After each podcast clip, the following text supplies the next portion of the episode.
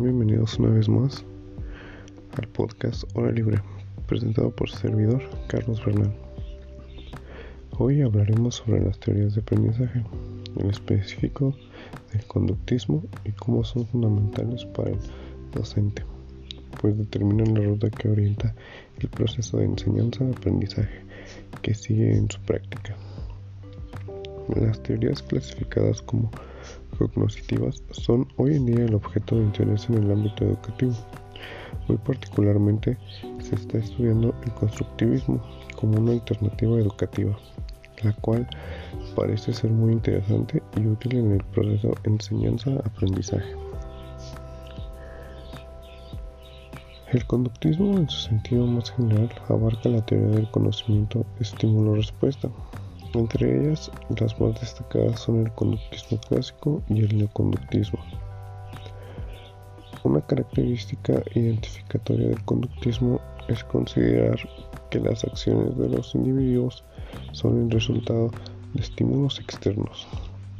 Es decir, el individuo es sometido a un contexto al que irremediablemente responde, no porque él decida hacerlo, sino que estimulado por factores externos a él, se ve obligado a hacerlo. Los investigadores más destacados del conductismo son Pavlov, Watson y Skinner.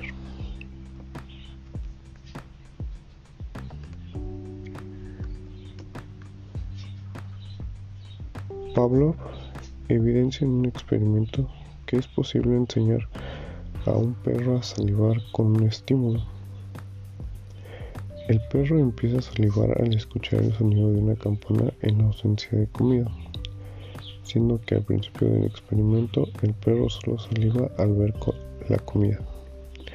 A estos le da el nombre de estímulo sustituto al sonido que viene a sustituir el estímulo natural. Watson, por su parte, es uno de los más destacados del conductismo.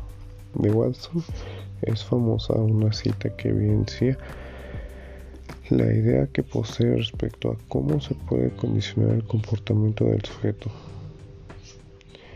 Dadme una decena de infantes saludables y bien formados y mi propio mundo para criarlos y garantizo que escogeré uno al azar y lo instruiré de modo que se convierta en el especialista que yo decida. Skinner es el autor de lo que se conoce como el conductismo operante no, disculpen. El condicionamiento operante. El condicionamiento operante es un aspecto de la postura skinneriana que ha logrado tener un gran impacto en el ámbito educativo. Se entiende por operante a la serie de acciones que realiza el individuo y genera consecuencias o respuestas de las mismas, las cuales pueden cambiarse o modificarse a través de lo que se conoce como reforzadores. Los reforzadores fuerzan la respuesta a la que se espera el, individuo. Los reforzadores en este sentido fungen como estímulos que, ya sea por su presencia o su ausencia, favorecen que se presente el comportamiento que se desea por parte del sujeto. El fortalecimiento de las respuestas que se espera o desea tener del individuo ocurren a partir de los fortalecimientos reforzadores.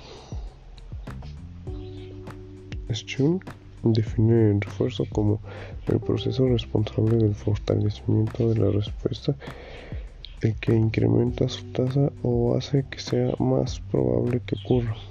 El reforzador es el estímulo o acontecimiento que sigue a la respuesta y la, y la fortalece. Como mencionamos al principio, las teorías de aprendizaje tienen influencia sobre la práctica docente de quien funge como profesor, pues concibe su práctica desde una perspectiva particular, ya sea consciente o inconscientemente, y se orienta a partir de ciertas ideas que tiene sobre conceptos elementales del proceso educativo, tales como enseñanza, aprendizaje y evaluación.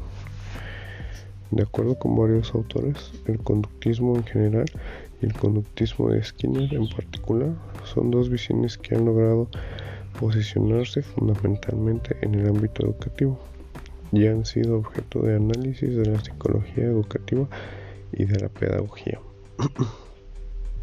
El conductismo esquineriano establece que la enseñanza consiste en proporcionar contenidos o información, es decir, en depositar información en el alumno para que la adquiera. También agrega el autor que la enseñanza debe de estar basada en consecuencias positivas, o sea, en reforzamientos positivos, y no en procedimientos de control adversos como el castigo.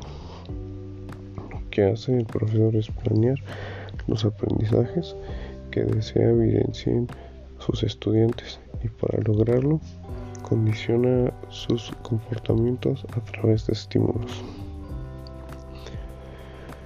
Por último, debemos ser conscientes que la teoría del conductismo en general y la del condicionamiento operante en lo particular son solo alternativas que los docentes podemos usar para cubrir determinados aspectos curriculares y lograr objetivos específicos. Eso sería todo de mi parte. Muchas gracias.